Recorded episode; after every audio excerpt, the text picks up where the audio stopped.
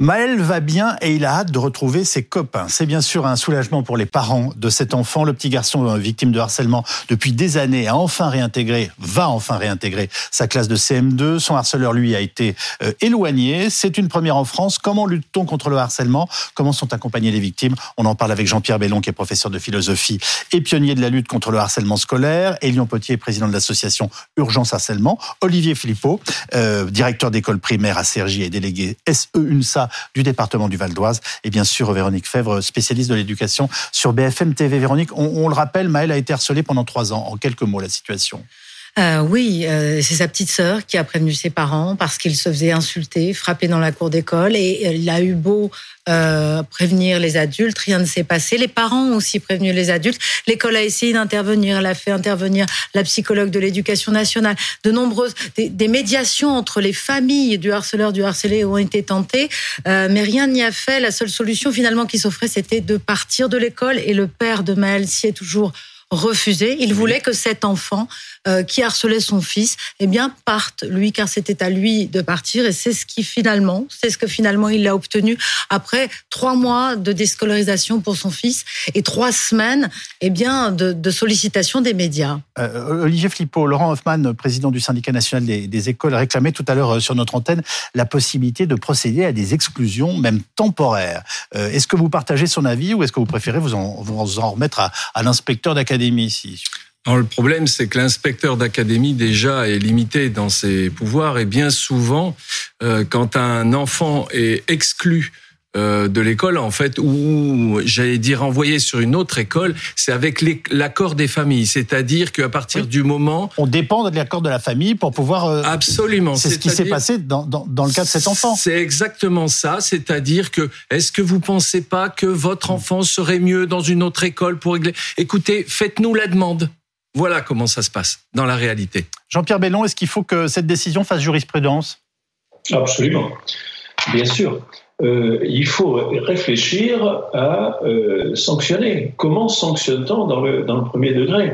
Euh, Dans le second degré, c'est beaucoup plus clair. On a des textes, il y a la possibilité d'avoir des conseils de discipline, il y a un ensemble de punitions et de sanctions dans le premier degré. on a l'impression que tout serait censé se passer sans aucune, sans aucune sanction. Non, il faut avoir la possibilité, pas simplement de réprimander, mais bel et bien de sanctionner les élèves qui, sont, qui se, se rendent coupables de ce genre de de fait, et se donner aussi, dans les cas les plus extrêmes, la possibilité de les faire changer d'établissement, bien entendu. Véronique, on connaît les chiffres du harcèlement scolaire dans notre pays alors ils sont euh, difficiles à, évaluer parce que c'est un phénomène qui est fluctuant, parce qu'il y a une loi du silence chez les enfants, parce que les enfants eux-mêmes parfois ont du mal à identifier ce qui leur arrive. Et parce que euh, l'éducation nationale accessoirement est encore plus difficile à, à faire parler que, que, en gros même nos militaires. Hein. Sur les, selon l'éducation nationale, en CM1, CM2, on a 2,6% d'élèves qui subissent un harcèlement. Donc en CM1, CM2, au collège, 5,6% euh, d'élèves et 1,3% d'élèves au, au lycée, mais selon les associations, on est autour, et c'est un chiffre qu'on répète, de 1 élève sur 10. Et c'est un chiffre qu'on répète depuis 10 ans. Et c'est un chiffre qui ne baisse pas. Vous partagez ce sentiment parce qu'on n'a pas de chiffres. Oui, la situation de harcèlement, c'est une situation qu'on peut retrouver dans tous les établissements, qu'ils soient du public ou du privé, que ça soit à la campagne ou à la ville. Euh, c'est une situation complètement courante, malheureusement. Euh, L'important, c'est de la gérer sur place, sur le moment. Euh, directement avec les enseignants, avec euh, les responsables d'établissement, et dès le plus jeune âge, c'est-à-dire dès la maternelle. Euh, Elian, euh, il y a aussi le harcèlement, qui, enfin, la suite du harcèlement, si je puis dire, qui, qui, complète tout ça de façon absolument abominable, c'est celle des réseaux sociaux. Celle des réseaux sociaux, là, on passe sur le, le cyberharcèlement, qui est alors là, du, du coup, euh, pas du tout euh, cadré, où on n'a pas du tout la main, et encore moins l'éducation nationale. C'est un autre univers, c'est euh, la loi du plus fort. C'est euh, voilà, on, se lâche, on, insulte, on harcèle, on menace euh, des, jeunes sur plusieurs applications et sans impunité. donc là, on n'a pas du tout la main. Je ne sais pas comment on pourrait réussir à pouvoir encadrer tout ça. On, en parle. Le, gouvernement essaye d'en parler, de, de, le cadrer, mais c'est encore hyper compliqué et, et je pense qu'il y a encore beaucoup de travail à ce sujet. On va écouter le père de Maël qui était ce matin l'invité de Bruce Toussaint. On nous a tout le temps dit, ben, partez, partez, on peut rien faire pour vous. Moi, j'ai dit non, oui, parce que parce que ben voilà, euh, bah pour moi, c'est pas une victime qui doit euh, qui doit se rabaisser encore plus, qui doit subir ça, le changement d'école. Et je leur ai dit, c'est pas mon fils qui partira parce que bah parce qu'il a pas envie de partir. Donc euh, je leur ai dit que je me battrais jusqu'au bout. On a dit à ce père, partez, on peut rien faire pour vous. Jean-Pierre Bellon, lorsqu'il a demandé de l'aide au personnel éducatif, le père de Maël s'est vu répondre cette phrase absolument hallucinante. Comment réagissez-vous? Mais la phrase est terrifiante. Alors, je voudrais quand même préciser certaines choses. Euh, je n'ai jamais dit que les enseignants étaient responsables du, euh, du phénomène. Non seulement cela, mais euh, ce qu'on est en train de faire actuellement, on revient de très loin, il est vrai. Mais ce qui est en train de se mettre en place dans l'éducation nationale depuis 2021 avec ce programme phare, c'est de faire en sorte qu'il y ait dans chaque école et dans chaque collège, et peut-être demain dans les lycées, une équipe spécialement formée spécialement dédié au traitement de ces situations. C'est-à-dire qu'il soit capable, d'une part, d'entourer la victime, de lui apporter l'écoute empathique, bienveillante, qu'une victime ne s'entende plus jamais dire ce que j'ai entendu tout à l'heure, à la fois dans le témoignage de Maël et dans le témoignage de, euh, du, garçon qui est sur votre, euh, sur votre plateau. Et Lyon Potier. Ce serait peut-être un peu, pardon, ce serait peut-être un peu de sa faute euh, s'il s'il était, s'il était victime. Non, que vraiment les professionnels soient formés et attentifs que chaque victime puisse trouver dans le cadre de l'école une écoute empathique et bienveillante. C'est d'abord la priorité. Et ensuite, ces mêmes personnels formés à mettre fin aux brimades.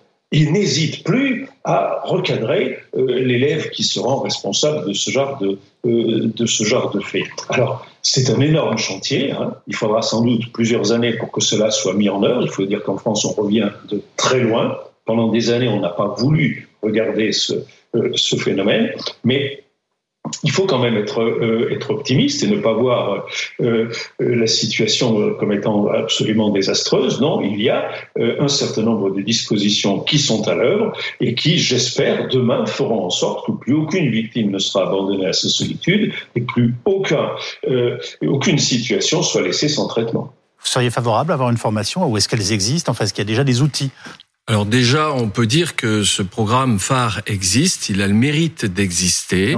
Euh, il se développe plus ou moins rapidement d'une région à l'autre. Euh, J'ai eu, il n'y a pas si longtemps que ça, des collègues de province qui me disaient que oui. Ils n'en avaient pas entendu parler. Pour nous, par exemple, pour ce qui concerne mon école, il y a deux personnes, dont moi d'ailleurs, euh, qui avons été formées à différentes méthodes. En fait, ce programme phare, pour, pour bien expliquer de quoi il s'agit, en fait, il s'agit d'un cadre, d'un protocole et euh, de, de, de quelque chose d'assez rassurant qui doit être intégré dans le projet d'école. Et on l'intègre dans le projet d'école. Le souci, c'est que derrière, là, vous avez la fiche le, programme phare. Derrière, on a besoin de moyens. Quand je dis des moyens, par exemple à l'école primaire, parce que c'est là que ça commence, même à l'école maternelle, on n'a pas de vie scolaire comme au collège ou au lycée. les enseignants sont seuls. Le, directeur ou la directrice parfois ne sont déchargés que un quart, un mi-temps et, et c'est compliqué. Et pourtant, c'est là qu'il faut que ça se gère immédiatement sur place. C'est pas une fois que c'est médiatisé. Je vais pas reciter euh, d'autres exemples qui ont été fortement médiatisés sur autre chose. Euh, on voit qu'il faut que ça soit médiatisé pour que ça soit pris en compte. Merci, monsieur le papa de Maël. Tout de suite, réaction. Ben, je pense qu'il y sera sensible euh, à votre propos. Véronique, dans les faits, les enseignants n'ont pas toujours les bonnes réactions. Ils ont parfois, malgré eux, un comportement contre-productif? Mais oui, parce que parce qu'ils ne sont pas formés à cela aussi. Si vous n'avez pas été formé ou si vous n'avez pas visionné aussi, il y a aussi des vidéos hein. sur le programme phare. Vous avez euh, Jean-Pierre Bellon qui qui fait des vidéos, etc., qui explique. Marie Cartier aussi, une psychologue, qui qui, qui explique ce qu'il faut faire, ce qu'il ne faut pas faire. Euh, si vous n'avez pas vu ces vidéos, si vous n'avez pas été formé, vous pouvez continuer, par exemple, à confronter euh, le harceleur et le harcelé dans le même bureau. Ça continue c'est pas possible. Ce n'est pas possible. Il ne faut pas faire ça parce que euh, vous ne, on peut pas résoudre une situation comme ça. Vous pouvez aussi avoir des, des professeurs qui accèdent aux demandes des familles, qui demandent des. Or, non, le harcèlement scolaire, ça se passe à l'école. C'est à l'école d'expliquer quelles sont les règles de vie. Les familles n'ont rien à voir là-dedans. On a dit à des parents, excusez-moi, débrouillez-vous entre vous pour régler le problème. Non, mais effectivement, on demande. Je crois que ça a eu lieu concernant les parents de Maël. Ça a hein, eu lieu contre, concernant les parents de Maël. Et ça peut au contraire figer les situations avec des parents qui vont soutenir de chaque côté euh, leur enfant, y compris les parents du harceleur. Il est important vraiment que les pratiques soient connues. Alors, que font d'autres pays contre le harcèlement scolaire? On va voir ça avec vous, Magali Chalet. Eh en Finlande, par exemple, depuis 2019, il y a un programme de prévention hein, qui a été mis en place. C'est un programme en trois clés, avec d'abord des jeux de rôle. Dès la maternelle, les enfants apprennent la notion euh, d'empathie. Hein. Ils apprennent à se mettre euh, dans la peau euh, de la victime, du harceleur ou encore du témoin, pour apprendre à comprendre et à réagir à cette situation. Leur deuxième clé, c'est qu'en cas de problème, eh bien, les professeurs interviennent pour organiser un dialogue encadré entre la victime et le harceleur et enfin, pour les sensibiliser, eh les élèves regardent tous les mois euh, des films et jouent à des jeux vidéo au sujet euh, du harcèlement pour ensuite pouvoir s'identifier à la victime et discuter hein, de ce qu'ils ont ressenti. Depuis l'apparition euh, de ce programme, 85% des cas de harcèlement auraient été résolus en Finlande. Et puis, autre exemple, au Royaume-Uni et au Canada, depuis 1998, une, une loi oblige les établissements à prévoir des mesures de prévention et des sanctions contre le harcèlement scolaire. Un professeur peut aussi euh, être dédié à cette question euh, du harcèlement. Et puis depuis 2004, l'État organise aussi euh, tous les ans une semaine de prévention contre le harcèlement scolaire pour sensibiliser les élèves, les parents et les professeurs. Et enfin, là-bas, le harcèlement scolaire est sévèrement puni avec des punitions, vous le voyez, qui sont graduelles et qui peuvent aller jusqu'à l'exclusion définitive de l'élève harceleur. Merci beaucoup Magali Chalet. Elion Potier pardonnez-moi, dans ces histoires, il y a en fait deux combats faire reconnaître le harcèlement en tant que tel et faire en sorte que les harceleurs changent d'école et non l'inverse. Mhm. Parce que c'est quand même la première fois qu'on obtient ça. C'est la première fois. Bon, on obtient quelque chose de, positif là pour l'instant, même. Encore une fois, si euh, il a dû quitter son établissement pendant pendant trois mois, parce que, je le rappelle parce que les parents du harceleur ont accepté ce et parce que le papa de Lucas euh, est resté sur ses positions euh, et, a décidé que son fils resterait de quelque manière qu'il soit papa de Maël. dans de Maël, pardon, euh, resterait dans, dans, dans, euh, dans cet établissement. Euh, maintenant, aujourd'hui, il faut aussi qu'on se dise que voilà, les, professeurs, les, les personnels d'éducation dans, dans l'établissement doivent se sentir concernés. Hein. C'est, on parle de chamaillerie, mais de chamaillerie répétée, donc du harcèlement scolaire et aussi faire de la prévention. Toute, voilà, à chaque, chaque peut-être pas chaque jour, mais chaque semaine, chaque mois, euh, pour qu'à la fin de l'année, on puisse avoir vraiment un programme de lutte contre le harcèlement construit. Euh, et on n'a pas besoin de deux heures euh, d'intervention en une journée, la journée de, de, de, la, voilà, de, la lutte contre le harcèlement pour, pour intervenir. Voilà, c'est tout au long de l'année. Je pense que si dans tous les établissements scolaires, on arrive à faire ce, ce programme, cette lutte, on arrivera euh, à beaucoup de choses positives en matière de lutte contre le harcèlement. Jean-Pierre Bellon, maintenant que le harceleur a été éloigné, que va-t-il se passer? Euh, Maël est en CM2, dans une petite ville. Il est probable aussi qu'il retrouve son, son agresseur au collège l'année prochaine. Ah Je pense qu'il faut que à la fois l'école dans laquelle le garçon harceleur va se retrouver et le collège dans lequel ces garçons risquent de se trouver euh, l'année prochaine soient, euh, soit évidemment alertés. Et il faut bien entendu qu'au collège, euh, Maël soit euh, soutenu, protégé. Vous savez, ce, ce, ces, situations laissent des traces. Elles laissent des traces d'abord parce qu'elles détruisent l'image, détruisent l'image de soi.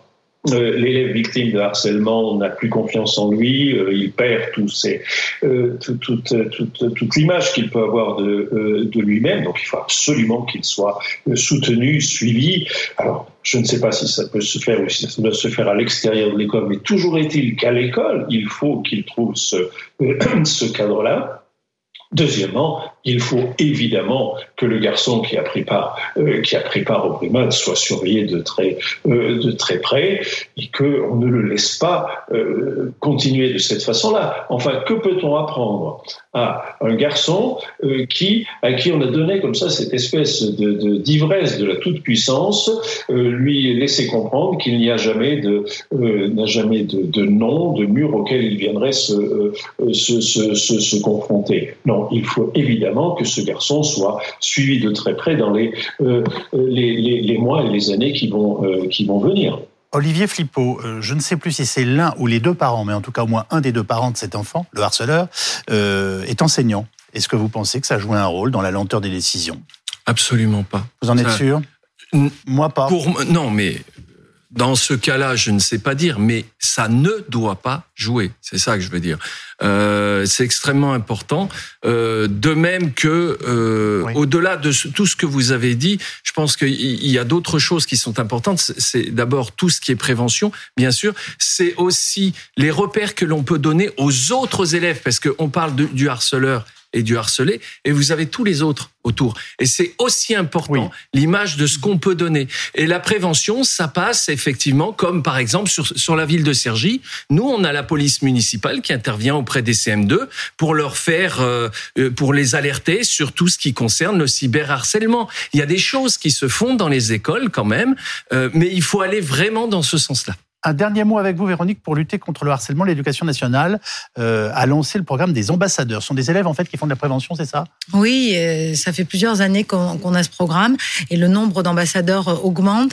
L'idée, c'est que ces élèves, ils puissent servir de vigile, ils puissent servir d'alerte. D'alerte, hein. ce sont eux qui peuvent aller prévenir. Et puis ils ont un regard aiguisé parce que très souvent, ce sont des élèves qui ont eux-mêmes été harcelés. Et qu'est-ce qu'ils vont faire aussi ces élèves? Ils vont casser l'effet de groupe parce que ce qu'on n'a pas beaucoup répété, c'est qu'il y a dans le harcèlement scolaire un phénomène de groupe et il faut réussir à casser ce, ce groupe, c'est-à-dire que des élèves peuvent expliquer que non, ils ne rentrent pas dans ce jeu-là.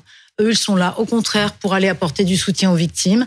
Et, ça, ça peut casser aussi ce phénomène. C'est très important. Et on rappelle que deux numéros verts sont donc dédiés au harcèlement, le 30-20, euh, le numéro national de référence, et le 30-18 en cas de cyberharcèlement. Merci à tous.